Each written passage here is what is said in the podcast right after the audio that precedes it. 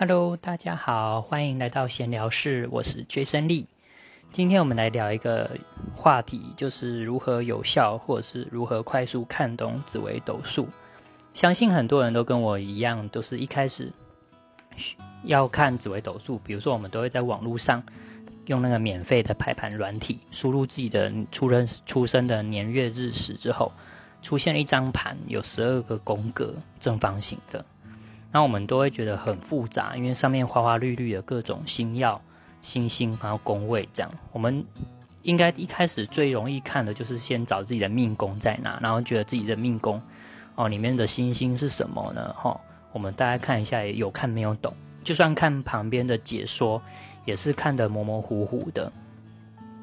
基本上呢，跟八字相比，紫微斗数算是比较明显的，有一张图表可以分析。那就是麻烦的，就是我们不知道怎么怎么看，这样怎么开始着手去了解。那很多 YouTube 上的老师呢，很多啦，外面很多紫微斗数的老师，其实都是一直强调星耀，都是一直讲说啊什么星什么星啊，连真星啊、武曲星啊，什么星、紫微星这样子的，在教在讲，其实我们很难学的会。而且这样很像是西洋星座一样，好像你是母羊，母羊座就是怎样的人，巨蟹座就是怎样的人，然后把它套过来这边用，就变成啊，你是紫微星就是怎么样的人。事实上这样看是不对的，是其实紫微斗数它很强调是外在环境对我们的影响，整个环境就是宫位，宫位就是代表着我们人生的一个环境，所以我们基本上要有效甚至快速的看懂紫微斗数。必须区分两个，第一个就是宫位，我们一看就是正方形的，然后每一边有四格，十二个个宫格，十二个位置有十二个宫位。这个十二个宫位就代表的是一个环境，我就是我们在这个环境，人生一定会遇到的感情观、工作上跟父母的相处，还有跟朋友的相处，这些都有。然后第二个重点就是星耀，就是星星，然后。就是星星，那星星呢有十四主星嘛，然后还有其他的辅星跟煞星等等的，零零总总加起来一百零零八颗星。所有人都有紫微星，所有人都有天府星，所有人都有这些星星，而不是只有单纯你是什么星座，或者是你是什么呃廉贞星，你是什么呃天象星这种，没有没有人是只有固定一种星，是所有人都有这些星。它差异就是说。这个些星耀在哪一些宫位，它代表的意思不一样，就是等于是星耀代表是我们在这个环境的态度跟跟那个想法。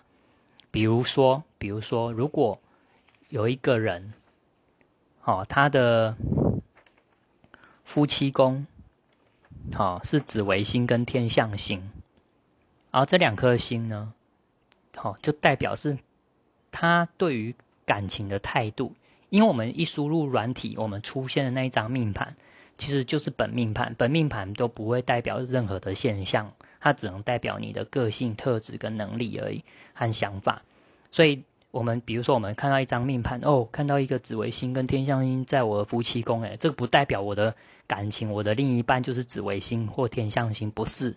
而是你对于感情的态度是很有品味的，像你喜欢那种有品味的。因为紫微星化气为尊，我们就要从这个紫微星的核心去看。那你的对待感情态度就是喜欢，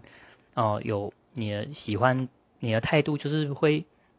比较对感情是，嗯，很就是会喜欢聪明的人，喜欢那种呃特别呃在感情上特别有品味的人，特别是自己也会有品味。